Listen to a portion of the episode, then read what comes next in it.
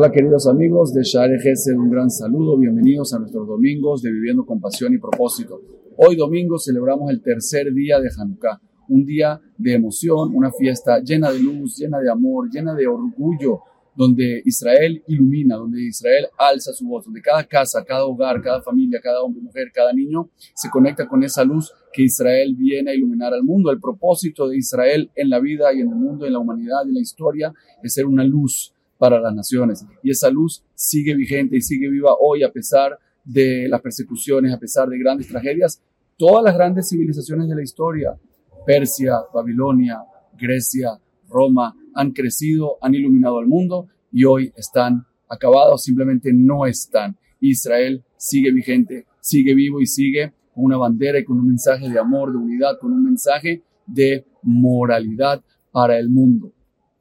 Me llama la atención que justo este domingo es la toma de posición, es la asunción del presidente electo de Argentina, Javier Milei, justo en este momento, en el cual este señor, que es alguien que ha mostrado su simpatía y ha mostrado su amor y su respeto por los valores de la Torá, recibe hoy su banda de presidente, recibe hoy su cargo, para ser alguien que viene a iluminar con las mismas ideas de la Torá. Nosotros sabemos que la fiesta de Hanukkah fue una fiesta marcada por aquellos judíos, aquellos miembros de Israel que se dejaron helenizar, que se dejaron influenciar, que fueron cómplices y partícipes y realmente ellos fueron quienes,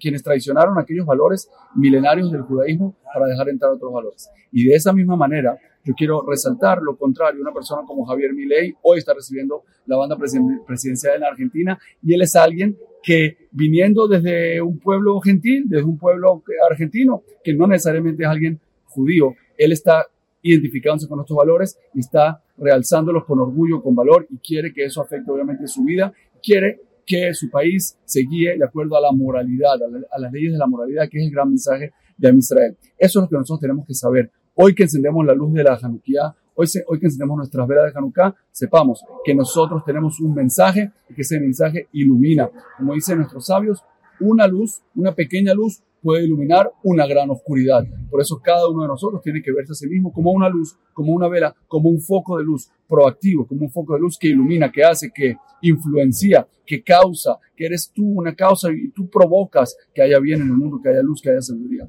Les deseo a todos que pasen un Hanukkah Samea, un feliz Hanukkah y nos vemos acá la próxima semana.